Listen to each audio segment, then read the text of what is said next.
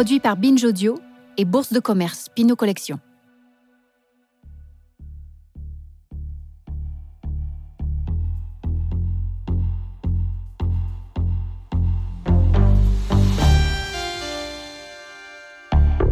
Ça a commencé comme ça.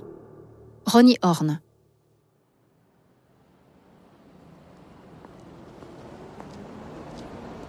Toute la journée, c'est la Tamise qui vous a guidé. Arrivé à Londres ce matin, vous avez choisi, pour votre première visite, de suivre le cours du fleuve. Vous avez donc marché d'est en ouest à ses côtés, comme le font chaque jour des centaines de Londoniens et de touristes.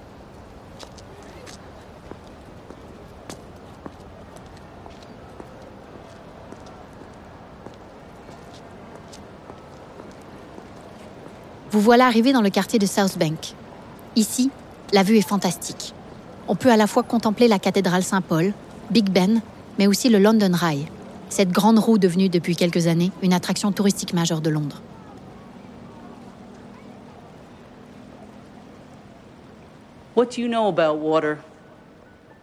Qu'est-ce que tu sais sur l'eau? Quand tu parles d'eau, de quoi parles-tu vraiment? Qu'est-ce que tu sais sur l'eau? Seulement qu'elle est partout, différemment. Qu'est-ce que tu sais sur l'eau? Le fleuve est immense. Il semble glacial et vivant, soumis à un mouvement permanent, fort et tumultueux.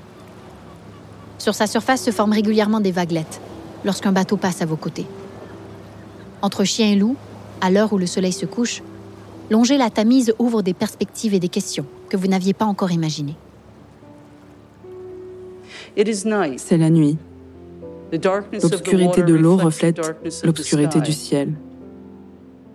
Mais lorsque le jour reviendra, l'eau restera sombre, coupant tout ce qui s'y trouve ou tout ce qui se trouve au-delà.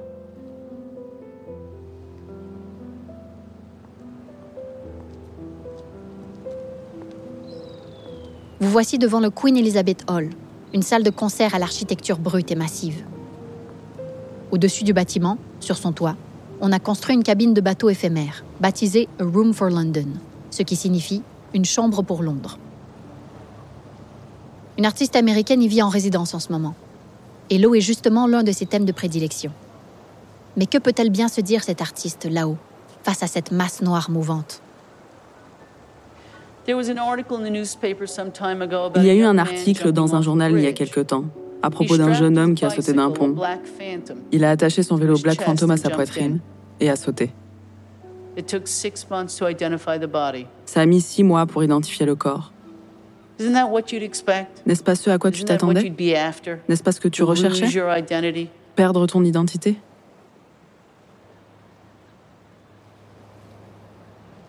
Depuis les quais, vous décidez de monter sur le pont qui enjambe le fleuve. Légèrement penché sur la balustrade, vous observez les tourbillons furieux de la Tamise et cherchez votre reflet. Sans succès. Quand tu regardes l'eau, tu penses voir ton reflet. Mais ce n'est pas ton reflet. C'est toi qui es le reflet de l'eau.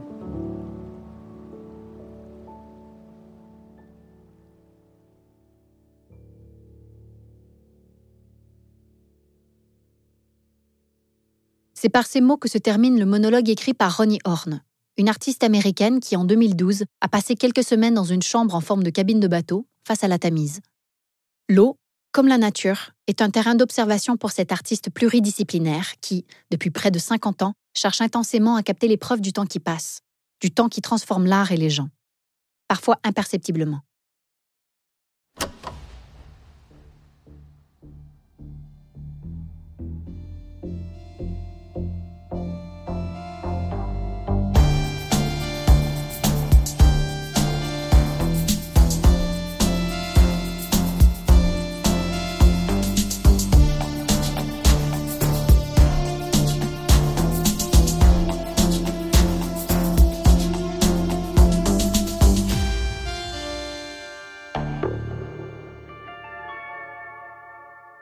A commencé comme ça.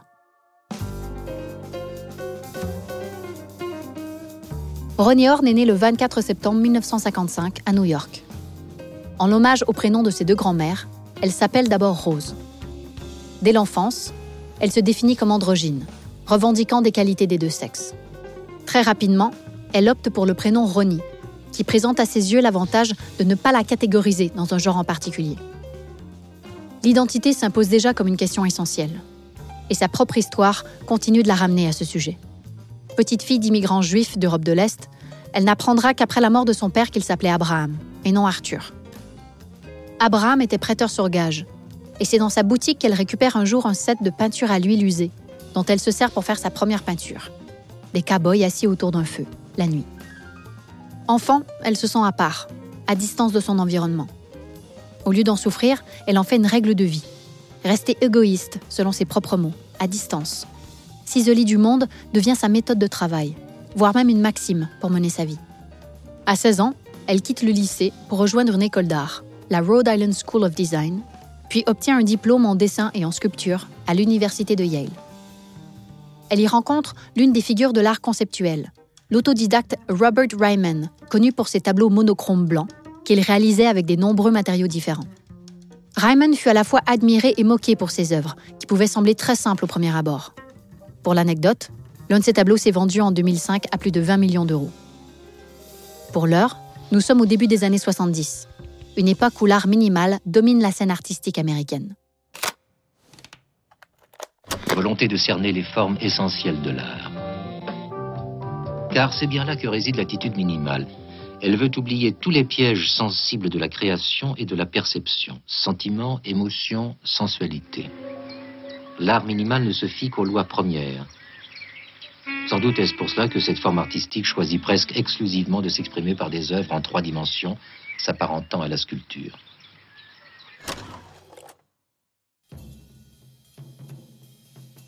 Ronnie Horn se lie alors avec l'un des plus fameux représentants de l'art minimal, Donald Judd.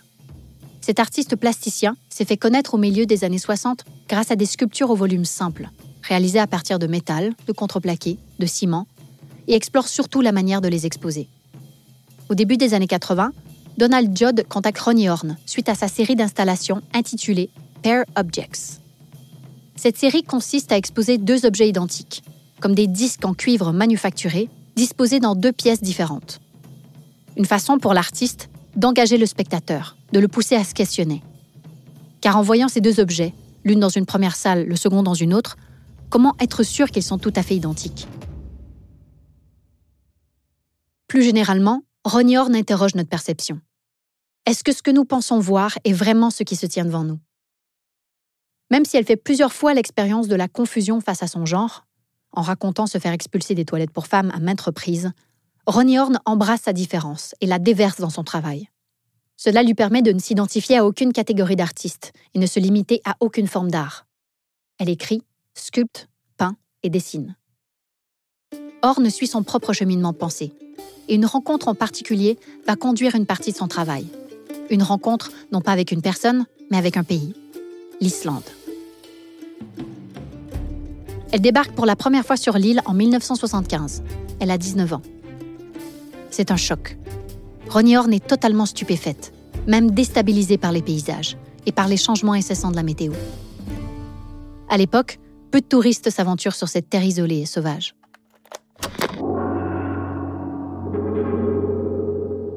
L'Islande, un pays où les forces de la nature agissent sans relâche.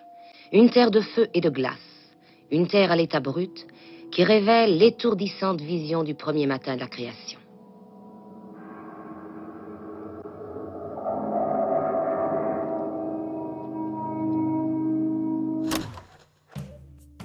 Pour Ronnie Horn, l'Islande est assez grande pour se perdre et assez petite pour se trouver.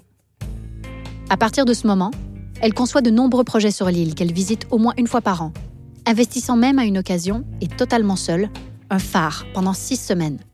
Il devient son atelier à ciel ouvert.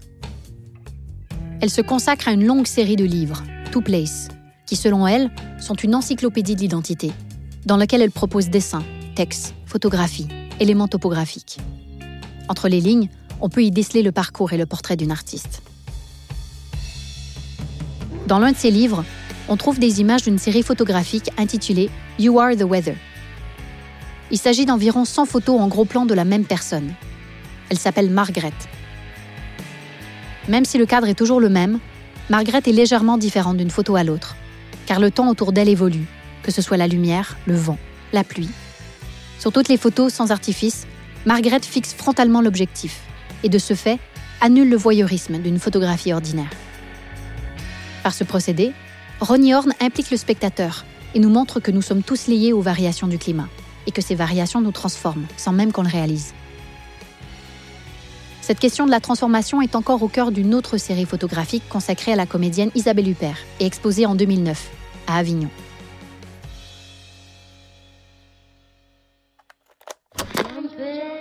Elle peut être inquiétante ou vous jugez d'un seul regard.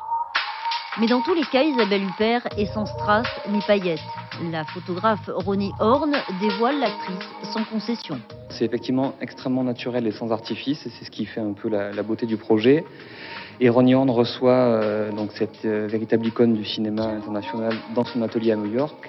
Et elle lui demande à chaque fois, donc 20 euh, fois, puisqu'il y a 20 séries, de se mettre dans la peau d'un des plus grands personnages qu'elle a interprété au cinéma.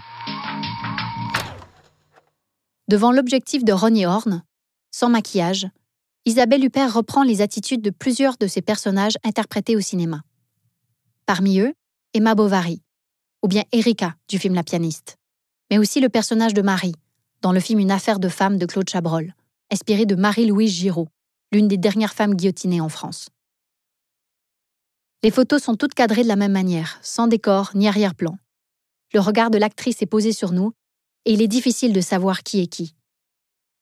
Mais indubitablement, la série dévoile les multiples visages d'un même individu, les multifacettes d'une seule et même identité.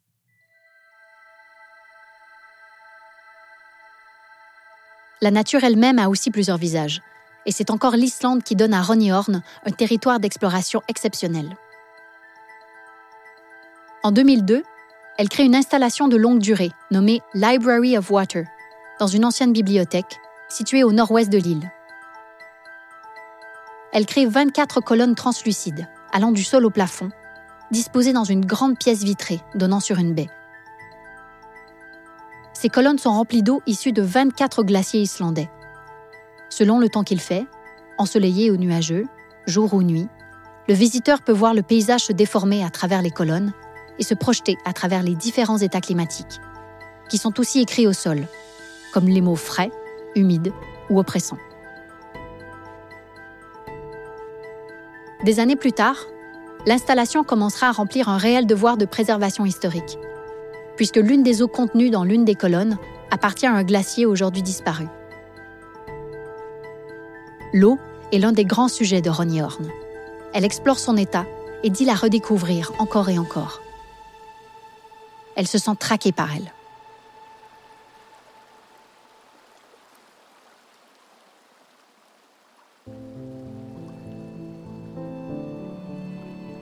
En 1999, elle conçoit Still Water, The River Thames, for example, un travail photographique sur la Tamise. Les clichés des eaux noires du fleuve sont couverts de petits nombres, qui sont rassemblés en une liste en bas de l'œuvre. Ces annotations transmettent les interrogations de Horn sur le fleuve, ou des références littéraires à Joseph Conrad ou Emily Dickinson, qui entrent en relation avec les pensées de l'artiste.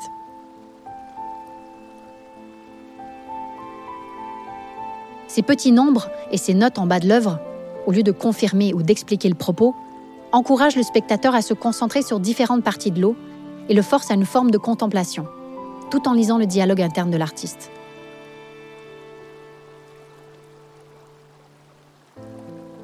En 2019, Ronnie Horn entame un long travail intitulé Log, un mot qu'elle préfère à journal.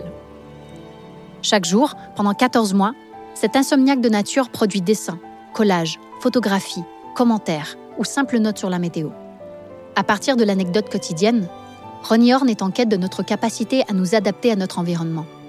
Une question d'autant plus forte que le projet englobe les premiers jours de la pandémie. Un jour, elle écrit simplement ce qu'elle a mangé pour le déjeuner. Un autre, elle écrit qu'elle compte regarder un film d'Audrey Hepburn, qu'elle décrit comme un antidote à la tyrannie de l'isolation involontaire. Lorsque toutes les pièces, créées sur 14 mois, sont mises l'une à côté de l'autre, c'est le portrait de son esprit qu'elle dresse, et une grande partie de sa sensibilité. L'ambition première de Ronnie Horn repose dans le dialogue avec ceux qui l'entourent, et par son travail, elle nous encourage à modifier nos perceptions des choses. Donc, face à la Tamise ce soir-là, à Londres, vous n'aviez peut-être pas réalisé à quel point votre regard sur ce qui vous entoure vous place en tant qu'acteur, au cœur du monde et de la création. Pour autant, doit-on voir dans le travail artistique de Ronnie Horn une certaine morale? Voilà ce qu'elle en dit. Il y a une moralité. Je ne sais pas s'il y a une intention morale. J'ouvre ces questions, mais je ne dicte pas de réponse. Je pense qu'il est essentiel dans tout type de production créative que vous n'abandonniez pas qui vous êtes. Clairement, Ronnie Horn, elle, ne s'est jamais quittée.